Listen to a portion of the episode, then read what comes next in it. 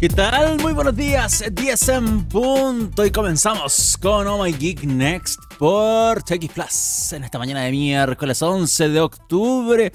De vuelta en el estudio después de haber pasado la semana pasada en el sur de nuestro país haciendo este workshop que estuvimos comentando con Honor y los nuevos dispositivos que eh, nos presentaron en esa oportunidad.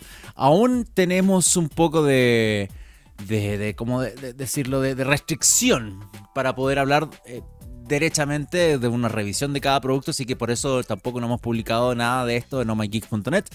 Si no me equivoco, y si no me equivoco, esta semana ya debería ser el final ya prácticamente para, para poder eh, dar rienda suelta a lo que significó el poder compartir y el poder trabajar con estos dispositivos en el sur de nuestro país.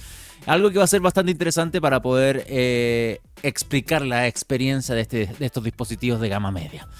Bueno, estamos de vuelta en el estudio em, con harta información, harto tema de inteligencia artificial, harto tema también relacionado con intereses de empresas sobre la IA directamente, eh, pensando que hay algunos que se están beneficiando mucho por eso y hay otros que miren así como, oye, también quiero parte de esa tajada y han habido movimientos en la industria, considerando que ya estamos dentro del último trimestre del año y es raro que pasen estas cosas y se estén haciendo movimientos de, de harta plata para ya hacer una proyección al 2024 que va a estar mucho más cargada de inteligencia artificial de lo que fue este 2023.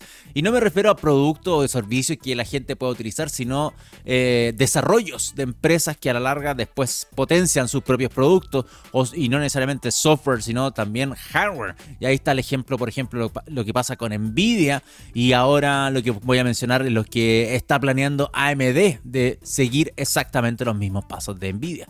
Así que vamos a estar hablando de eso. En la pauta también tengo un temita con desinformación, específicamente con lo que está pasando en la franja de Gaza. Eh, vamos a estar hablando de Microsoft, que por dos. De hecho, Microsoft sobre ciberataques y Microsoft con Adobe quienes tienen eh, presentaron una propuesta ya de lo que va a ser la forma que ellos quieren que los contenidos generados por inteligencia artificial sean marcados. O sea, ¿se acuerdan que hace tiempo hablamos de esto, de que estaban buscando una forma de darle una, un sello a las imágenes generadas por inteligencia artificial? Bueno, ya hay, hay una propuesta de icono, que es un símbolo que iría en las esquinas derechas de eh, plataformas que generan contenidos de, de, inteligencia artificial, que eso es algo que es una iniciativa que está Microsoft y Adobe detrás pero no necesariamente significa que el resto la va a implementar, porque no es algo legal, simplemente es como, eh, como cierta forma una responsabilidad frente al desarrollo de estas imágenes que muchas veces confunden a la gente. O sea, hemos visto el, un sinfín de casos, lo del Trump, los del Papa y así en adelante. Bueno, ahora con Gaza también, hay harto tema que, puede buscarse una solución, pero yo no sé si para nada sea perfecto esto. Bueno, lo vamos a ver en su momento. Y em, para el final, si es que nos da el tiempo, tengo de hecho una noticia de Disney más alegre más, suave de lo que va a ser probablemente lo cabezón de este capítulo con un robot, porque eh, ustedes saben que Disney tiene un área específica de robots de entretenimiento que lo ocupan en los parques. Y en algún momento mostramos, hace un par de semanas, un par de meses, mejor dicho, atrás, mostramos el robot de Groot que hizo Disney y que lo va, a ser parte de las atracciones de los parques de, la propia compañía y que es un, es un robot que participa en bailes con actores de carne y hueso. Han visto, eh, bueno, cuando presentamos eso era la idea de que participara en, en coreografía relacionada a los Guardianes de la Galaxia. Y hemos mostrado, por ejemplo, el robot Spider-Man, que también está parte de los de Disney, que es el que vuela, porque no es un humano, sino es un robot que está hecho para volar y caer y hacer ciertas acrobacias dentro de, lo que son el entretenimiento para el público, para el visitante de eh, los distintos, tanto Disney World o Disneyland. Eh, y así como también, por supuesto, los subproductos que hay dentro de la marca Disney. Eh, está interesante este robot porque es un droide que está. Ah, que, de hecho recuerda mucho a Star Wars. Así que probablemente los fanáticos de Star Wars van a estar bastante motivados con este nuevo producto de Disney Research que, mm, que presentó recientemente en una conferencia llamada IROS. en Detroit. Así que eso va a ser para el final del programa, para matarlo, porque tiene un video y así podemos irnos con algo más contentito al, resto de la programación. Aprovecho de saludar al señor Gabriel Cedres en los controles, quien está al otro lado de este Zoom entregando, por supuesto, la magia para que esto pueda salir al aire. Si no, sin este señor simplemente no hay programa. Y por otro lado, eh, no hay efeméride musical para el día de hoy, que también está preparada y es por dos. En este caso, es por dos. Y también relacionada con, bueno, entre... Mm, es una banda, son dos bandas 90, 2000 era, más tirada para los 90, pero la efeméride no necesariamente tiene que ver con los 90. De hecho, hay una que es más nueva y que eh, una banda que se repite por tercera semana este programa y de hecho el señor Cedre me pone en el chat de WhatsApp, me dice tres semanas con la banda. Así que si usted es alguien que sigue Loma y Geek Next en vivo al menos, no necesariamente en el podcast, sabe perfectamente de qué banda estamos hablando porque es la única que ya lleva tres semanas al hilo celebrando. ¿Será a propósito? Sí, en realidad sí, ¿ah? puede ser a propósito, porque las marcas gringas, o sea, las marcas gringas, las bandas gringas sacan discos en octubre. Es normal. Si ustedes se fijan, mucha banda gringa, grunge, eh, alternativo, rock alternativo, todas estas medias 90 2000 sacan los discos en, octubre. Así que sí, no, es, puede ser una, una coincidencia maquinada por la industria eh, discográfica. Aún así, el señor Cedres cayó y puso tres semanas esta misma banda. Vamos a comenzar em, sin antes recordarles también que nos pueden seguir en redes sociales arroba oh my geek en Twitter. Em, y de hecho vamos a hablar de Twitter ahora mismo. Eh, arroba oh en Instagram, YouTube, Facebook y TikTok. Si es que se me queda otra plataforma flotando por ahí, pueden entrar a omygeek.net a leer artículos diarios de ciencia, tecnología e innovación. Y arribita salen todas las redes sociales. Y eso por el lado de nosotros y por el lado de TX, acuérdense, arroba TX en todas las plataformas y TXPlus.com nos están disfrutando este programa en vivo y en directo, además de todos los que se transmiten, incluyendo en formato podcast para SoundCloud, Spotify, Apple Podcast y Google Podcast. Mire qué linda mención de redes sociales y bueno. Y ahora sí, vamos a los temas. Vamos a hablar de algo que era esperable lamentablemente, debo decir. Era esperable porque frente a cada gran noticia mundial, sea conflicto bélico como lo que estamos viendo ahora en la franja de Gaza, como estamos viendo en Ucrania con Rusia, etcétera, etcétera, cuando hay un gran conflicto y hay mucho interés en redes sociales, se da pie para la desinformación y para el contenido falso, que son dos cosas distintas, hay que separarlas. ¿ah? Desinformación por un lado, contenido falso por el otro. Eh, o, de hecho, em, desinformación, por ejemplo, puede tener razón a contenido que no fue necesariamente adulterado o generado para un propósito de engañar, sino también eh, mal utilizado.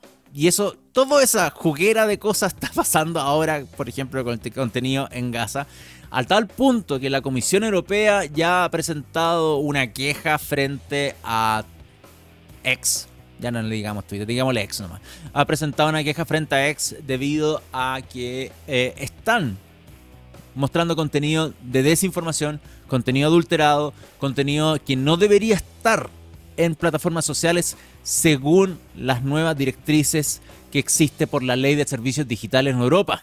Entonces está compleja la cosa y toman de ejemplo X y claramente van a ser el ejemplo, siempre podría ser X y no es, y acá hay que dejar muy en claro que no es porque alguien le tenga mala a la plataforma, sino es por el formato que tiene la plataforma, de cómo la gente puede llegar a un contenido simplemente buscando por un tópico. Y eso es algo que por ejemplo Freds le estaba tratando de hacer el kit en su momento.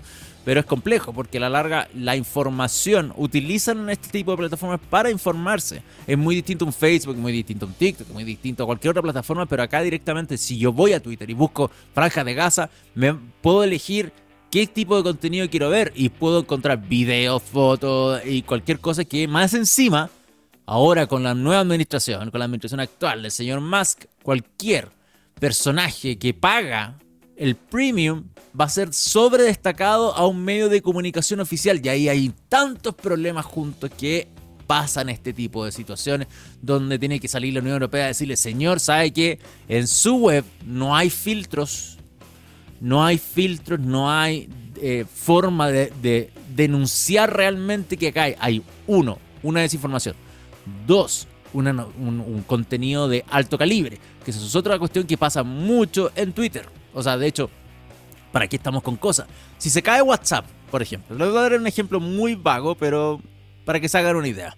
Si se cae WhatsApp y uno dice, oye, WhatsApp está malo, voy a revisar Twitter si es que estaba malo. Y uno entra a Twitter y coloca WhatsApp, lo primero que va a ver son un sinfín de porno. Porno, porno, porno, porno, porno. Y es porque utilizan las palabras claves para bombardear, obviamente, eh, contenidos que ya no te sirve para informar. O sea, yo de hecho ya perdí las ganas de informarme por Twitter porque pasa esto. Si busco algo demasiado genérico y global, simplemente voy a encontrar porno. Y ahora aparecen un, sinfín de personas así como, oye, contáctame en mi WhatsApp por, para mandarte fotos y pagarme por tanta plata. Entonces es como, wow, y es odioso. Y en el caso, por ejemplo, de la Franja de Gaza, lo primero que me aparece es gente estúpida, porque no lo puedo llamar de otra forma, que paga el premium y comenta pura estupidez de lo que está ocurriendo. Y no es información de lo que realmente quiero saber respecto a lo que ocurre con Franja Gaza, considerando que mucha información, y lo han dicho analistas internacionales, lamentablemente proviene mucho de Israel y poco directamente del lado de Palestina. Entonces también es como que la gran queja de como eh, estamos recibiendo mucha información de un lado y no del otro. Y acá en este caso lo que hace la Unión Europea es decirle, oiga Twitter, oiga X, ¿sabe qué? Partido, o sea, partiendo por la ley de servicios digitales, usted está mostrando contenido demasiado prohibido por eh, las que debería estar presente para la Unión Europea, para, para el público Unión Europea, pero por ende nos va a chorrar a todos nosotros. Em, y de hecho, distintas organizaciones civiles han denunciado la presencia de información falsa, imágenes manipuladas en la plataforma, fotos antiguas de conflictos no relacionados, y eso también es muy típico. También pasó con Ucrania, también ha pasado con otros conflictos bélicos, donde toman fotografías viejísimas, viejísimas, y las publican como si fuesen actuales. ¿Se acuerdan? En, eh, acá en Chile también ocurrió algo, ¿ah? donde la de las trampas tailandesas ¿Se acuerdan? No me acuerdo qué político fue el que, puso así como, oh, las trampas Tailandia. Voy a buscar eso solamente para reírme. Porque puede ser parte de, el mejor ejemplo. Eh, el mejor ejemplo de cómo ocurren estas cuestiones de, que gente simplemente le llega algo y dice, oh, qué cuático, lo voy a compartir en Twitter. Y pasa. Y sin corroborar nada, sin, sin, sin derechamente plantearse o sentarse por lo menos tres segundos y decir, oye, ¿esto es real? ¿De dónde viene esto? ¿Por qué pasa esto? Entonces, ese tipo de situaciones es compleja. Y no cuesta nada googlear un poquito, no cuesta nada googlear un poquito, buscar de algún medio de comunicación que haya podido decir, oye, esto es verídico, lo corroboramos, o esto no es verídico, porque es falso y corresponde a tal cosa, o no tenemos forma todavía de validar esto. Y uno puede ser un poco más responsable que al publicar cuestiones, si es que quiere compartir algo, sea también a la altura de poder decir, oye, eh, es un problema esto lo que está ocurriendo.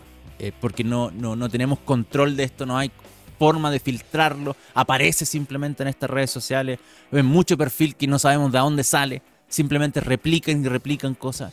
Puedo decir de forma eh, maliciosa de cierta forma, pero también puede ser por, por algún fin de tener cierta fama en likes y retweets. Y es raro, es súper raro porque uno no puede estar detrás de cada persona, detrás de cada pantalla, eh, teclado, y donde hay personas que simplemente quieren, tienen ese interés de desinformar o hacer contenido falso, sea por entretenimiento, sea de forma maliciosa, anda a saber tú. El problema es que independiente a las directrices que podemos sacar, está pasando, está ocurriendo, las autoridades lo están informando y ustedes tienen que estar al tanto de lo que ocurre en las plataformas sociales porque pasa, históricamente pasa. Hay estudios, de hecho, que evalúan que las noticias falsas son más difundidas que las noticias reales en el mundo porque son más atractivas. Y sí, son más atractivas, son más de interés, generan shock, generan eh, motivación a poder entender o observar lo que está ocurriendo. Por ejemplo, eh, no quiero caer en el morbo, pero se, se, enteraron ayer de la, de la mamá de esta chica alemana que la, que la habían fotografiado y le habían grabado un video mientras era eh, raptada por Hamas. Y aparecieron clips y, la mamá decía, oye, está viva. El Twitter está lleno de ese video. Está completamente lleno de ese video. Entonces son cuestiones que em, son chocantes No es para todo público, claramente. Y Twitter no hace nada, no, no filtra tampoco esas cuestiones. Y ese es el gran problema. Y obviamente, y eso, y ese es un hecho real. Pero de grueso calibre, pero real. Y eso que nos estamos contando todo lo que están las organizaciones civiles y eh, derechamente el comisario del Mercado Interior de Servicios de la Unión Europea quejándose frente a que la plataforma está difundiendo contenidos ilegales. Así que em, Twitter es un, lo digo que es un ejemplo y es una gran fuente de queja por la forma que funciona la plataforma, pero obviamente esto también se da en otras. O sea, yo le, puedo volver a tomar el ejemplo de esta chica alemana.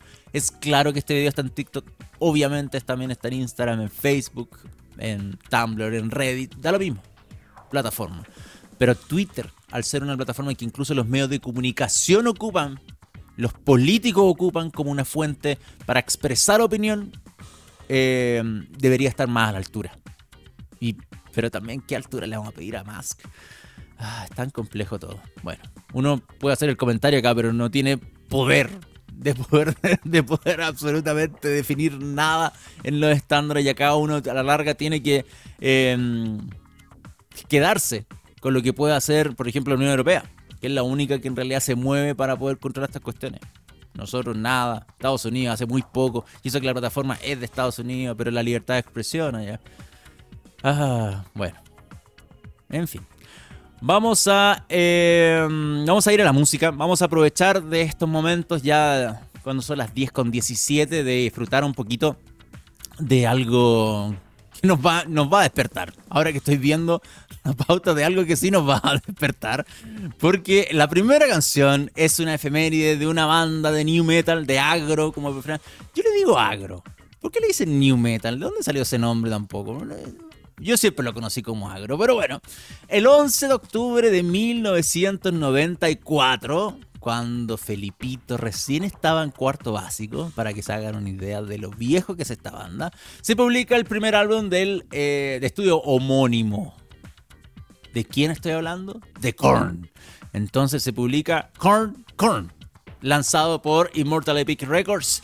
Em, en una época que en realidad era complejo todavía el 94 para que salga el new metal, ¿ah? porque todavía estaba dominado por el grunge completamente. Entonces, parte de la historia que me acá me, presenta el señor Cedre es que la banda tocó en varios conciertos en un intento de promocionarse y les costó un poquito antes de llegar a ser abordados por las disqueras em, en California directamente, donde se veía que gran parte de su música era dos guitarras con mucha distorsión, numerosos efectos, una batería seca y un bajo que claramente tenía un protagonismo muy grande por la técnica de cómo era este bajo. ¿Se acuerdan que Korn era como, oh, wow, esas cuerdas como que están completamente sueltas, pero suenan extrañamente y suenan bien? Y eso es parte obviamente de lo que hizo Korn eh, ganarse esta oportunidad de tener su propia banda, de que una disquera los pescara y saliera el Korn Korn. Así que el Korn Korn para iniciar los fuegos musicales en esta primera efeméride recordando el disco homónimo de esta banda.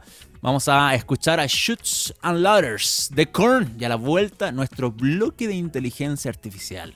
Vamos y volvemos con más o My Geek Next. 10 con 23 de la mañana, espero que hayan despertado con Korn en esta mañana de miércoles 11 de octubre, cuando estás disfrutando de Oh My Geek Next. Em, este es el momento de em, hacer nuestro bloque de inteligencia artificial. Estaba preparando las tres noticias que vamos a estar proyectando para quienes disfrutan en video este streaming, este programa en vivo. Lo lamento mucho para quienes disfrutan en formato podcast porque se pierden obviamente lo que voy a mostrar, pero lo voy a tratar de explicar, por supuesto, para que no se queden ajeno a la información. Fuera de eso, fuera de eso también este es momento para saludar a nuestros amigos de IBM porque su tecnología está transformando los modelos de negocios de todo el mundo, creando nuevas oportunidades de crecimiento y nuevos parámetros de eficiencia. Ellos son líderes en la inteligencia artificial de los negocios y van más allá. IBM integra tecnología y experiencia proporcionando infraestructura, software, innovación y servicios de consultoría para ayudar a la transformación digital de las empresas más importantes del mundo. Escuchen bien. Escuche bien, señor Cedre. Visite www.ibm.cl y descubra cómo IBM está ayudando a que el mundo funcione mejor. Vamos a crear junto la transformación y el progreso de los negocios de América Latina. Thank you. IBM. Ya, ese simbolito que están viendo ahí, eh, que es una C y una R envuelta en una, se podría decir como en una gotita, porque no es, un, no es como una caja de texto, sino es como una gotita con la puntita hacia la derecha inferior para que se lo, imaginen los que están escuchando el audio y no eh, viendo lo que estoy proyectando en estos momentos. Es la propuesta. La propuesta que tiene nada más y nada menos que la Content Authenticity Initiative que es una organización con distintos actores involucrados del mundo de la tecnología y los medios de comunicación, incluyendo entre los grandes a Microsoft, a Nvidia, a Adobe, a Nikon, a Leica, a Canon, a Qualcomm, hay varios grandes ahí involucrados. De hecho, les voy a mostrar un poquito rápidamente la página web, que es esa donde ustedes ven ahí la descripción de lo que se trata de buscar acá, que una comunidad de eh, medios y de compañías de tecnología, eh, académicos y otros que están buscando promover eh, la adopción de, un estándar de industria abierta para la autenticidad del contenido. Y frente a este trabajo de buscar promocionar la, la, transparencia del contenido, obviamente tiene que ver con temas relacionados al uso de la inteligencia artificial. Entonces acá gran parte de las herramientas que están involucradas acá eh, lo que buscan a la larga es, de cierta forma, que la gente no caiga en contenido falso o que crea así como, oh, esto pasó realmente. Y, lo que están viendo es directamente algo que está hecho y generado con inteligencia artificial. Entonces, volviendo al simbolito de la C y la R, que em, es el paso que están buscando o la solución que están presentando para el problema del copyright y la inteligencia artificial, además de informar que directamente, por ejemplo, una imagen que están observando fue generada con inteligencia artificial. Entonces, esta organización, la Content Authenticity Initiative, que está apoyada por las empresas que les dije, entre ellas Microsoft, Leica, Nikon, etcétera, etcétera, y otros medios, está Infobae, de hecho está la BBC metido como los parte de los socios de medios de comunicación, y esto a la larga es, significa, esta CR significa Content Credentials, que eh, es un logo bastante sencillo, identificable completamente y que empezaría a aparecer en las esquinas superiores derecha con eh, los metadatos asociados cuando veas la reproducción de imagen. Y esta está desplegada en un sitio web, tú vas a poder hacer clic en esta imagen o pasar eh, sobre este icono y podrás ver información sobre la misma con la cantidad de datos que están asociados a esta imagen. La fecha de la creación, el autor que está asociado a esta eh, y por supuesto la aplicación que se utilizó para la construcción. De hecho hay un ejemplo que no sé si los puedo mostrar en algún momento, pero el ejemplo de las credenciales cuando muestran una imagen eh, dice, por ejemplo, la fecha que fue creada, eh, quién generó la etiqueta, por ejemplo, en este caso Adobe, porque tú usé Firefly para crear una imagen. Entonces va a salir esta etiqueta arriba, eh, está hecha por tal persona, cuál fue el caption que está generada en esta imagen. Entonces, por ejemplo, la foto que se utiliza es, por ejemplo, pingüinos en un desierto y la caption es pingüinos en un desierto. La aplicación que se utilizó, en este caso con la, una inteligencia artificial de Adobe Firefly, a través de Photoshop. Y em, hay otra información adicional, sí, y uno puede inspeccionar otros datos que puedan tener relación a esta. Entonces, em, la idea es que tú puedas agregar este, esta credencial a las imágenes para, y que de cierta forma puede ser de forma automática a través de plataformas, ahí depende de cada una, pero también se pueden añadir esta, esta etiqueta CR y se puede añadir con herramientas como Photoshop. Y de hecho, em, Adobe em, va a ser una de las primeras en integrar la posibilidad de agregar este, este, este símbolo, incluyendo los metadatos, tanto en Photoshop como en Premiere. Y próximamente Bing, Microsoft lo va a hacer con su generador de imágenes. Así que el objetivo a la larga de todo este grupito de empresas y de medios de comunicación es que eh, se incluya esta, este símbolo, esta información para dar un, un sobredato, se podría decir, de que lo que estoy observando es algo artificial, no es algo real, es algo generado por un software, por una persona que está detrás de este software y que utilizó una plataforma o una tecnología específica para hacer una representación de la realidad. De cierta forma es eso. Ojo que no todas las empresas están involucradas en este tema y ese es el tema porque esto significa inmediatamente que lo van a implementar algunas y otras no simplemente. Entonces, eh, duele de cierta forma que Google no esté involucrado en esto. Y lo que busca hacer Google es una tecnología que se llama Synth ID, que es una marca de agua que está trabajando y que funciona bastante diferente a lo que es este símbolo, porque lo de Google no es algo evidente que aparece en una esquina, sino es directamente una marca de agua que es legible con tecnología para poder saber si es que inteligencia, esa es una imagen de inteligencia artificial o no. Entonces, em, veo que es una solución para ciertas personas, pero no es algo universal pese a que están buscando que se suman gente a la coalición, pero no, no lo veo tanto así como, wow, esta es la solución definitiva de esta parte que eh, va a ser parte de lo que pueden ofrecer las empresas, pero ¿qué pasa con los otros medios de comunicación? ¿Qué pasa con las otras redes sociales? ¿Qué pasa si yo subo un video TikTok a Instagram y no tiene la marca? Eh, lo mismo con Twitter, ¿qué pasa si se la borro después en otro proceso de postproducción a la misma imagen? Entonces, eh, de cierta forma van a ver, si alguien quiere hacer la, el, juego malo dentro de esto, lo va a poder hacer igual. Entonces, no sé qué tan solución sea esto, realmente. Entiendo absolutamente la, la, capacidad, de hecho, no necesariamente para ir en contra de la desinformación, pero sí para apoyar el copyright, en el sentido de que esta podría ser una plataforma, o sea, una, una forma, mejor dicho, de que un artista digital pueda darle créditos a sus obras y esté presente y eso puede ser útil, totalmente útil. Pero ahora que sea la solución contra la desinformación, no lo veo tan así. Sinceramente, no lo veo tan así. Bueno, eso por un lado.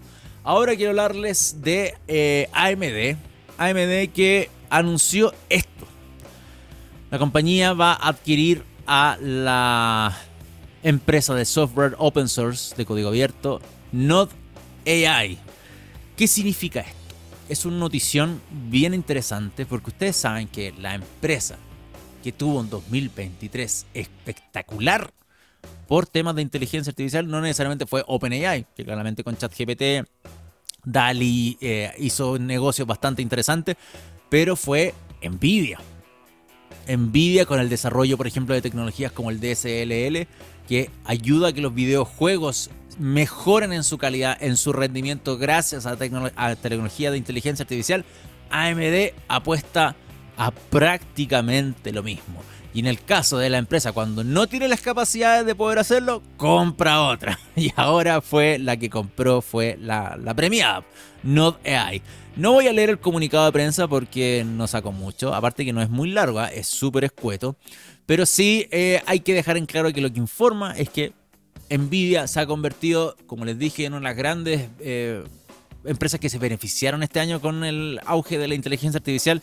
Y AMD dice, quiero lo mismo para mí, quiero exactamente lo mismo para mí y quiero eh, enfrentarme a Nvidia sobre específicamente en el desarrollo de inteligencia artificial para el procesamiento gráfico. Y este es el trabajo que podría estar haciendo AMD ahora con la adquisición de esta empresa en una estrategia que podría ser parte de, la, de las principales de, la, de AMD para fortalecer eh, su posición en el mercado de la IA y por supuesto la computación de alto rendimiento. Así que es un movimiento de industria esto, Em, por lo pronto, nada inmediato para el usuario final, para quien utiliza procesador AMD, para quien utiliza eh, GPU em, de parte de esta misma compañía, sino de lo que vamos a ver proyectado, yo digo, para el próximo año, empezando a ver tecnología muy similar a lo que está haciendo Nvidia con la implementación de software, o sea, de hardware que es capaz de procesar software de forma mucho más inteligente para poder mejorar el rendimiento gráfico. Y nada, a saber tú, AMD también hace, a diferencia de Nvidia, está muy fuertemente presente en, el mundo del cloud con sus líneas de procesadores de AMD que son específicamente para servidores y quizás esto también ayude a potenciar ese otro negocio que también es muy muy millonario además de la industria de los videojuegos que es una parte por supuesto de lo que estas grandes compañías apuestan en el día a día o sea consumidor servidores y de ahí podemos ver cualquier otro que rama que esté posibilitando la, incursión se podría decir, en la inteligencia artificial. Cortita esta noticia. La hice cortita para no tener mucho, mucho más que darle vuelta. Y la última, que no le puse gráfica porque se me olvidó simplemente, es, es relación a Microsoft. Eh, nuevamente, como les dije, que vimos a hablar por Microsoft por dos. Y específicamente por una noticia que habla de em, cómo se nos puede venir próximamente el mundo digital, por así decirlo, con los ataques de ransomware o los ataques de en general, que es donde caemos nosotros, donde caemos los usuarios.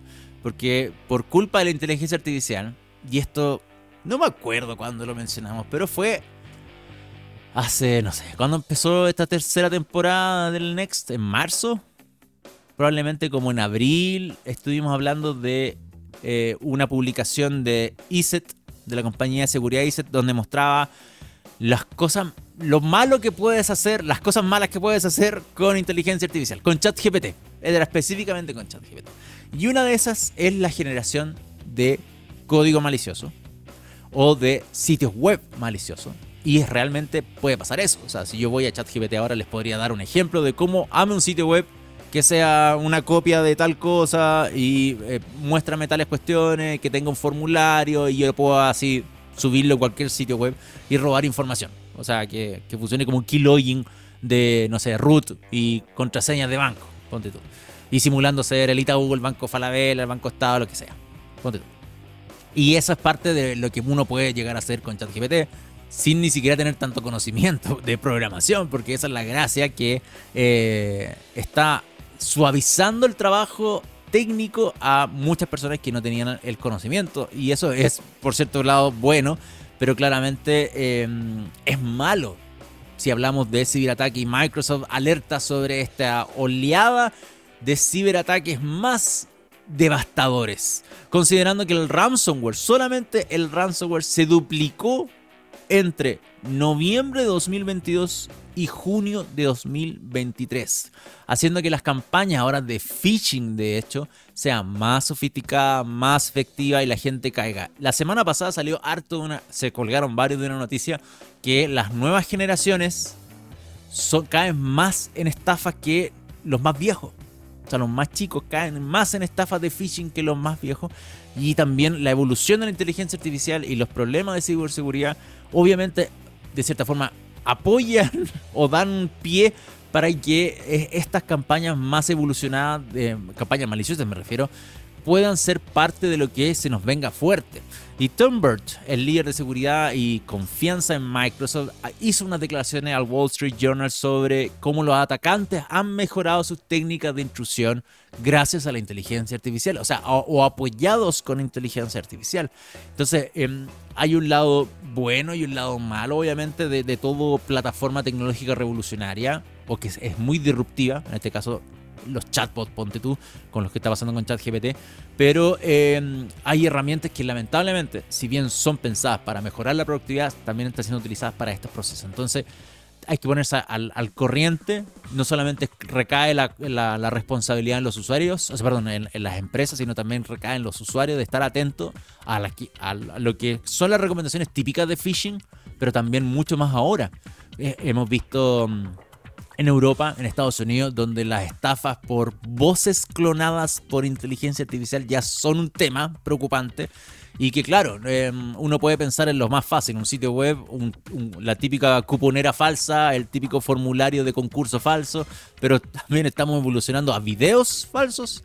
¿Vieron la de Mr. Beats? Eh, que, publicó un, no me acuerdo si, o sea, Mr. Beast, que publicó un video de, de que salía él haciendo una estafa y después tuvo que salir realmente él a decir, oye, no soy yo. Alguien está haciendo un video de una estafa con mi cara y es súper, súper creíble. Por favor, no caigan. Y lo mismo ha pasado con la típica estafa de Elon Musk y las criptomonedas que salen en YouTube y, así. Podemos ir contando muchas veces. Entonces, no crean solamente en el mail que te llega o en el mensaje por WhatsApp que te va a llegar o por Messenger, donde sea, por redes sociales, que, te ofrece algo que es muy tentativo y no lo es finalmente y uno ya llega a un punto de decir, ah, sí, ya estas cosas no las creo, ya no caigo en esta tontera, en el típico cupón de Starbucks o el de H&M, que es un formulario falso por robarme datos, como que uno puede decir, ya no caigo en esa, pero la, evolución de la, de la inteligencia artificial nos está llevando a otro nivel a otro nivel. Y yo les dije hace, ¿cuánto? No me acuerdo, lo de Eleven Labs.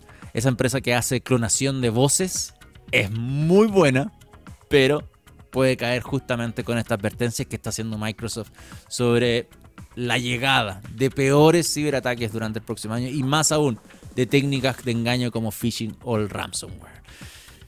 Ya.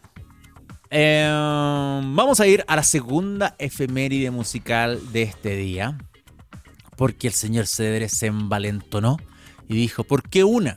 Si pueden ser 10.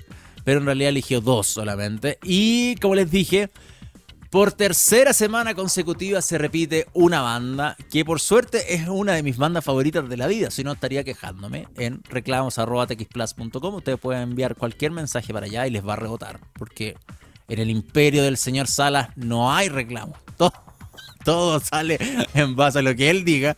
Pero, eh, nada, Pearl. Tercera semana y me alegro mucho.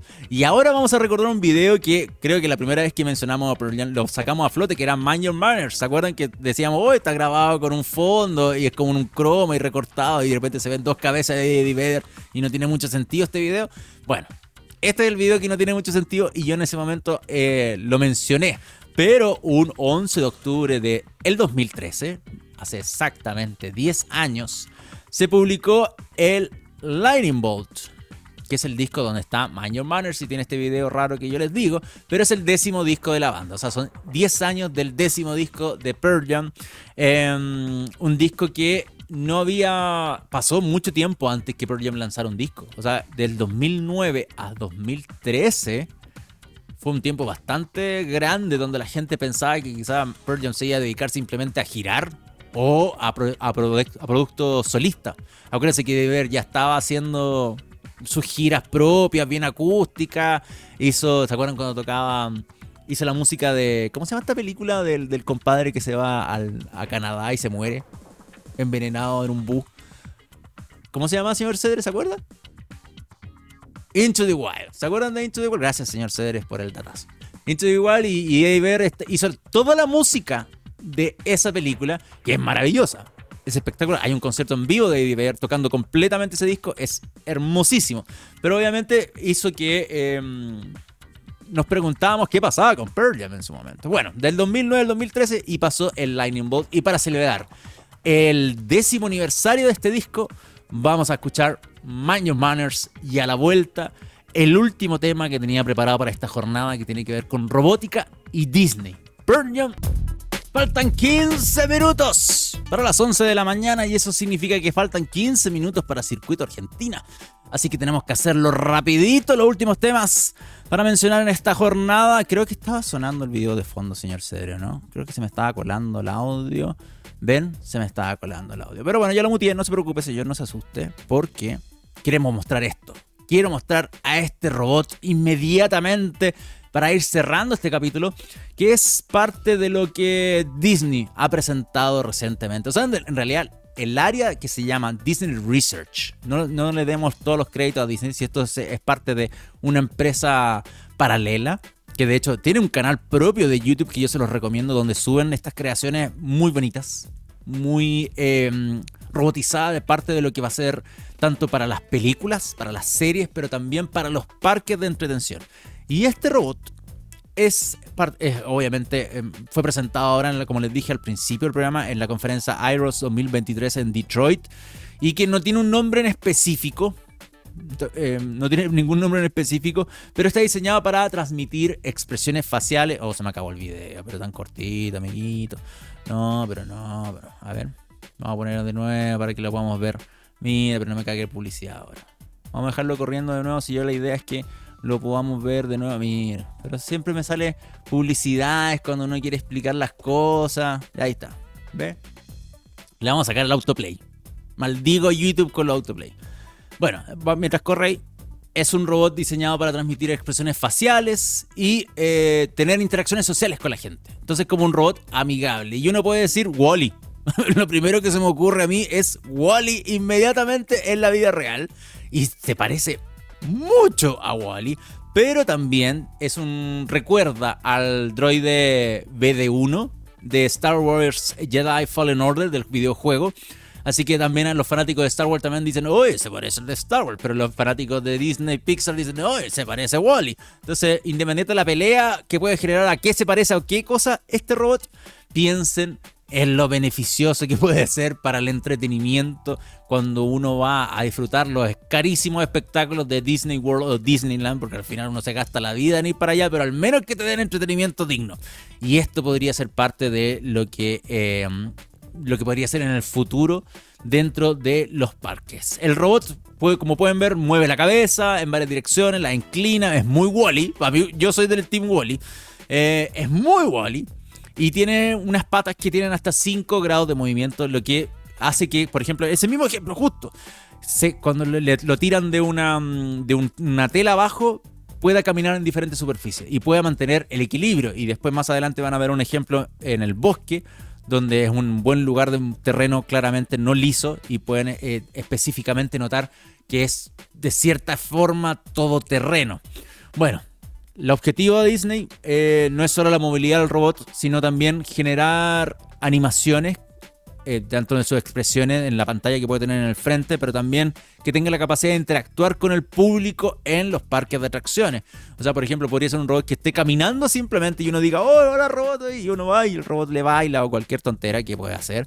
Y la gente se pueda sentir así, no sé si identificada, pero sí entretenida eh, con lo que puede estar pasando simplemente por alrededor dentro de los parques y que buscan transmitir emociones que claramente tienen que relacionar a la felicidad. O sea, es un parque de diversiones, no va a estar el robot llorando por ahí, pero sí va a estar transmitiendo como alegría y, ojalá también puedan ser de apoyo de cierta forma em, cuando se necesita ayuda con los robots. O sea, que incluso puedan ser, yo sé que los, los parques de Disney están repletos de guardias por si acaso, pero esto también puede ser de ayuda para ciertas situaciones de emergencia, no saber tú.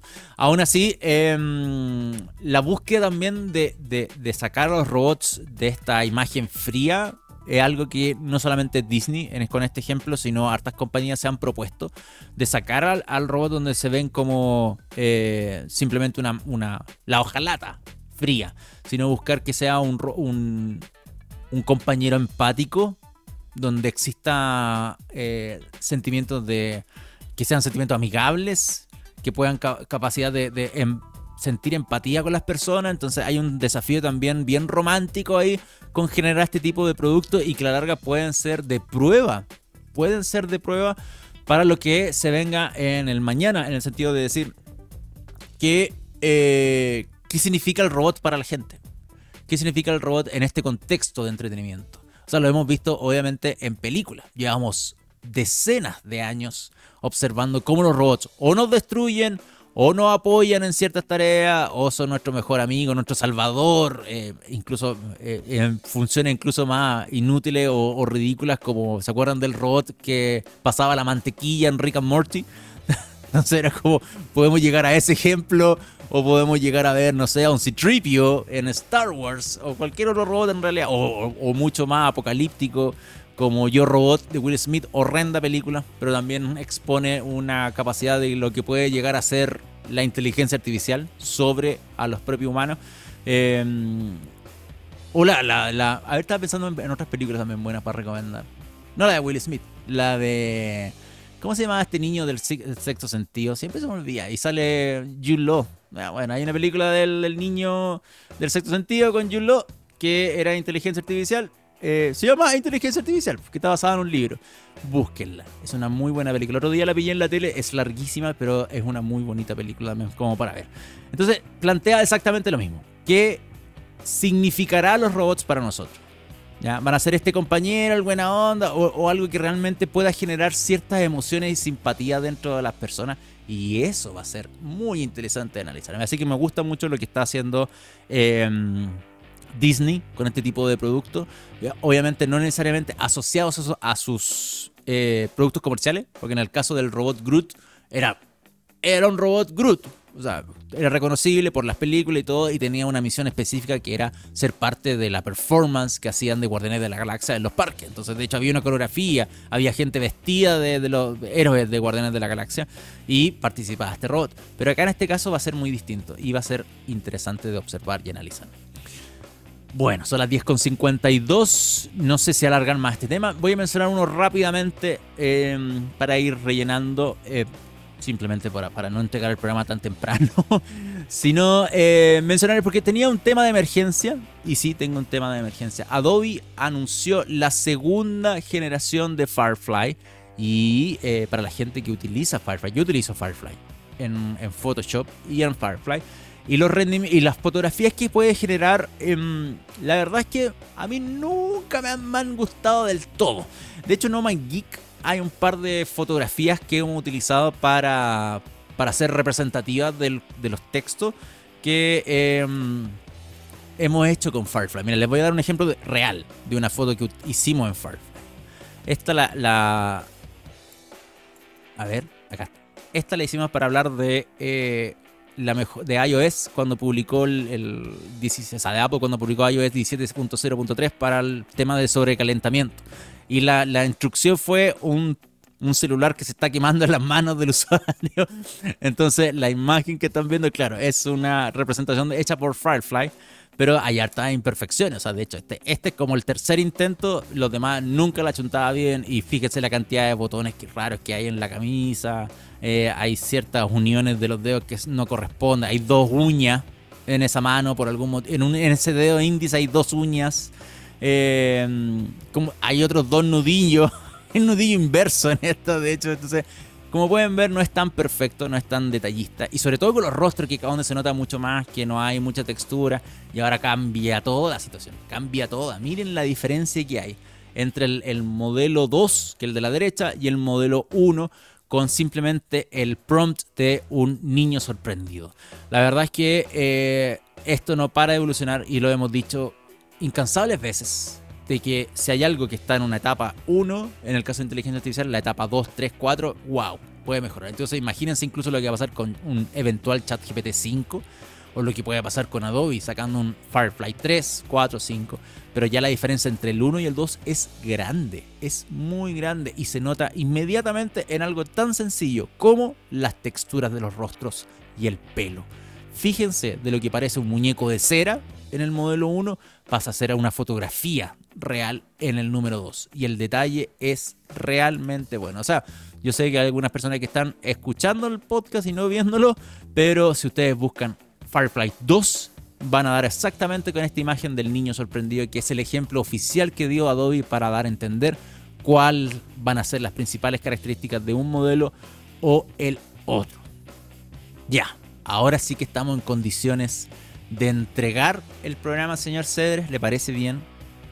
Porque son las 10.55 y yo solamente les voy a recordar que ustedes nos pueden seguir en redes sociales, arroba oh en Twitter, arroba oh en Instagram, YouTube, TikTok.